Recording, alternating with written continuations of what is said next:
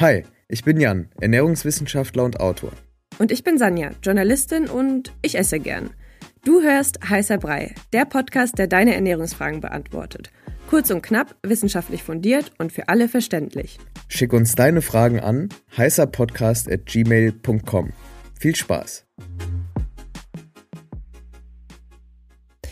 Wir haben heute eine Frage von einer Hörerin bekommen und ich finde die auch sehr spannend, weil ich mich auch mal frage, wie gut ist eigentlich so Süßstoff? Also ich trinke auch. Wie viele Liter Coke Zero am Tag sind okay? Genau, aber um ehrlich zu sein, ich trinke auch immer Coke Zero und äh, statt normaler Coke. Deswegen würde mich interessieren und darum geht es auch in der Frage. Ich lese sie einfach mal vor und dann können wir ja Schritt für Schritt einfach durchgehen. Ich hätte eine Frage bezüglich Süßstoff. Ich versuche schon lange abzunehmen und verwende seit Jahren Süßstoffe zum Beispiel im Kaffee täglich oder alle paar Tage mal eine Coke Zero. Man kennt sie. Ich backe auch viel mit Xylit. Ich bin immer hin und her gerissen, weil die Meinungen so auseinandergehen. Macht es mehr Hunger? Verarscht es sozusagen meinen Körper? Okay, also super spannende Frage und ähm, wie du schon gesagt hast, ich trinke auch sehr gerne Coke Zero, und Seven Up Free und wie sie alle heißen. Also ich trinke auch regelmäßig, also täglich würde ich sagen, Getränke mit Süßstoff.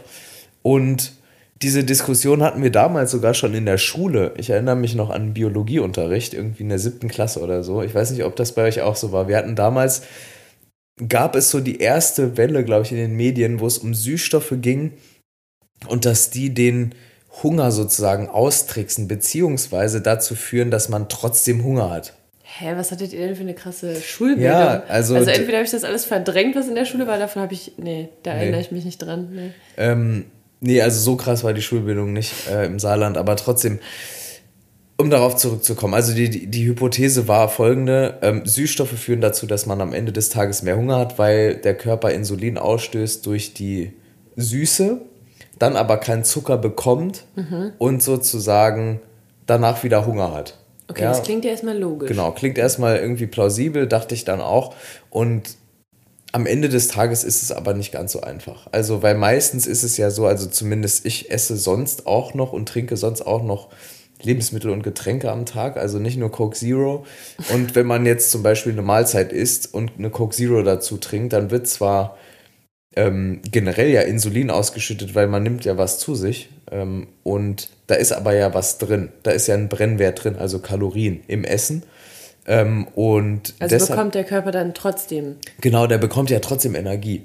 Also es ist ja nicht so, als würde man irgendwie nur Coke Zero am Tag trinken. Dann hätte man eh ein Problem, aber wahrscheinlich auch mehrere andere Probleme.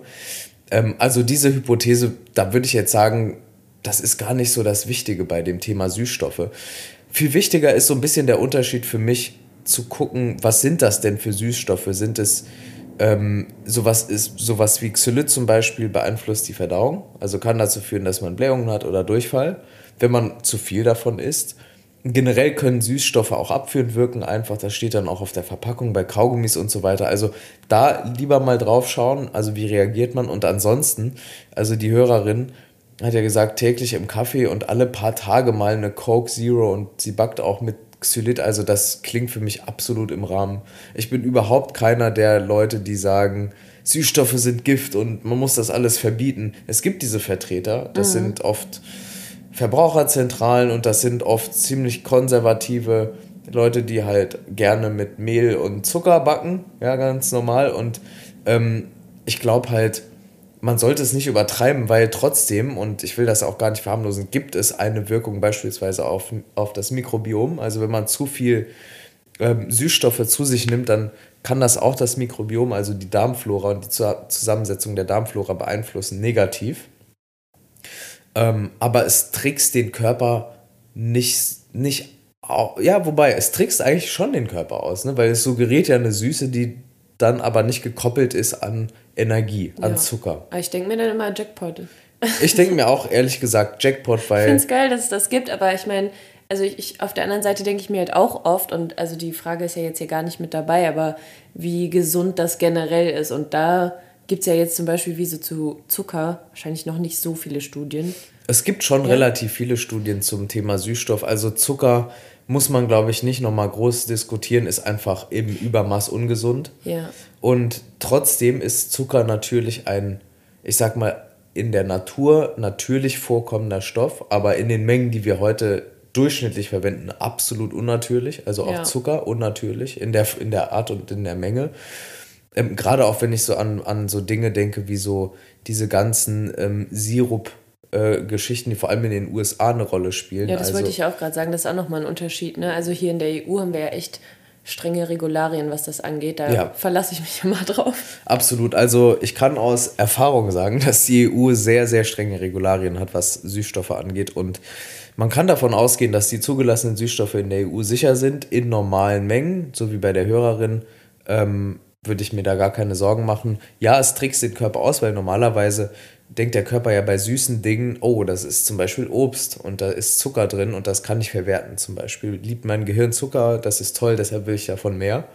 Ähm, und das wird auch suggeriert, aber es ist jetzt nicht so, als würde man per se durch Süßstoffe jetzt mehr Hunger haben oder so. Also das beobachte ich auch an mir überhaupt nicht. Ganz im Gegenteil, wenn ich mal eine Coke Zero trinke, dann führt das oft dazu, dass ich keine Lust mehr habe auf zum Beispiel ein Stück Schokolade nach dem Essen oder so. Und hier geht es ja auch um das Thema Abnehmen. Mhm. Ich glaube, das merkt man ja auch relativ gut selber. also wie Mhm, absolut. du jetzt schon sagst, ne? Also dann hat man ja was Süßes und ich würde jetzt auch sagen, dass es bei mir, dann, ja, da habe ich jetzt auch nicht irgendwie krass viel Hunger oder so. Ich glaube aber, dass es, wenn man das schon mal gehört hat und dann sehr viel darauf achtet, Ja. dass es dann halt so ein Bias einfach ist, also self-fulfilling prophecy, dass man denkt, oh, Ja, kann, das kann, Kann- absolut kann sein. auch sein. Und es kann natürlich auch sein, wenn es im Kontext von Abnehmen ist, dass wenn man jetzt zum Beispiel Süßstoffe konsumiert, also Diät, das sind ja meistens einfach Light-Produkte, Light-Zero-Produkte in irgendeiner Form, ähm, und man macht eine Diät und man verspürt mehr Hunger, dann ist das nicht zwingend auf das Diätprodukt, also das Light-Produkt zurückzuführen, sondern einfach auf die Diät, weil eine Diät heißt ja, man Weniger isst weniger, als man braucht und das heißt auch, man hat mehr Hunger oder man hat generell dann Hunger. Also man geht in der Regel ja in der Diät hungrig ins Bett, außer man timet das dann so, dass man abends noch irgendwas Sättigendes isst. Ähm, aber trotzdem ist es ja so, dass man einfach dann öfter Hunger hat. Also es hat dann nicht unbedingt mit dem Süßstoff, sondern mit der Diät an sich zu tun. Und bei einer Diät, wie gesagt, wir haben es schon mehrfach besprochen, aufpassen, nicht zu krass ins Kaloriendefizit gehen, nicht mehr als 500 Kilokalorien ins Kaloriendefizit gehen pro Tag, auf gar keinen Fall mehr als 500, würde ich empfehlen und es dann auch nicht mit Süßstoffen ich übertreiben. wollte gerade sagen, nicht alles einfach durch Leitprodukte ersetzen. Nee, weil am Ende des Tages geht es ja um ein gesundes Essverhalten. Und für mich ist es halt einfach kein gesundes Essverhalten mehr, wenn man, wenn ein Großteil der, der ähm, Lebensmittel, die man zu sich nimmt, wenn man das dann noch so nennen kann, aus synthetisch hergestellten Süßstoffen ist. Ja.